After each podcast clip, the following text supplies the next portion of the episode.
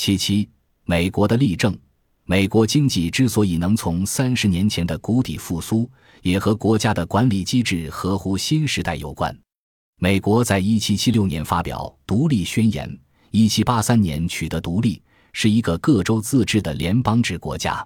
幸运的是，这样的机制十分符合现在的无国界经济时代、区域国家的时代。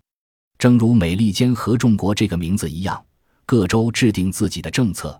为求繁荣而自己绞尽脑汁，即使华盛顿什么都不做，加州还是自己创建了硅谷，北卡罗来纳州也开发了三角科技园，波士顿因为沿着一百二十八号公路分布的高科技中心而复苏，佛罗里达州则修建了迪士尼乐园，每年有四千万名观光客造访。美国各机场要让飞机飞往全球哪个机场，也是由当地自行决定的。例如，奥兰多机场的班机要飞往哪儿，就由奥兰多市决定。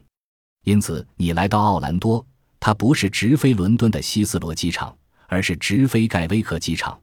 它也有来自中南美洲的直飞班机，费尽心思要吸引全球观光客来到迪士尼乐园。但是在日本，则事事都要听从中央的指示，不可能做这些事。像美国这种国家的经营方式。和网络社会很相符。所谓的网络，就是构成它的各个要素都能自立，但又彼此相连。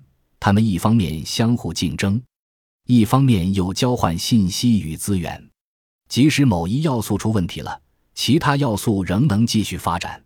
有五十个州，等于在面对危机时有五十种解决方案，只要从中选出正确的即可。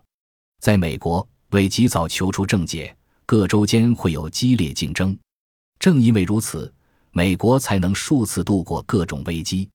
我再强调一次，要钱的话，全球到处都是。这种不用国民出钱就把繁荣从世界吸引过来的能力，正是二十一世纪的政治家必须具备的重要资质之一。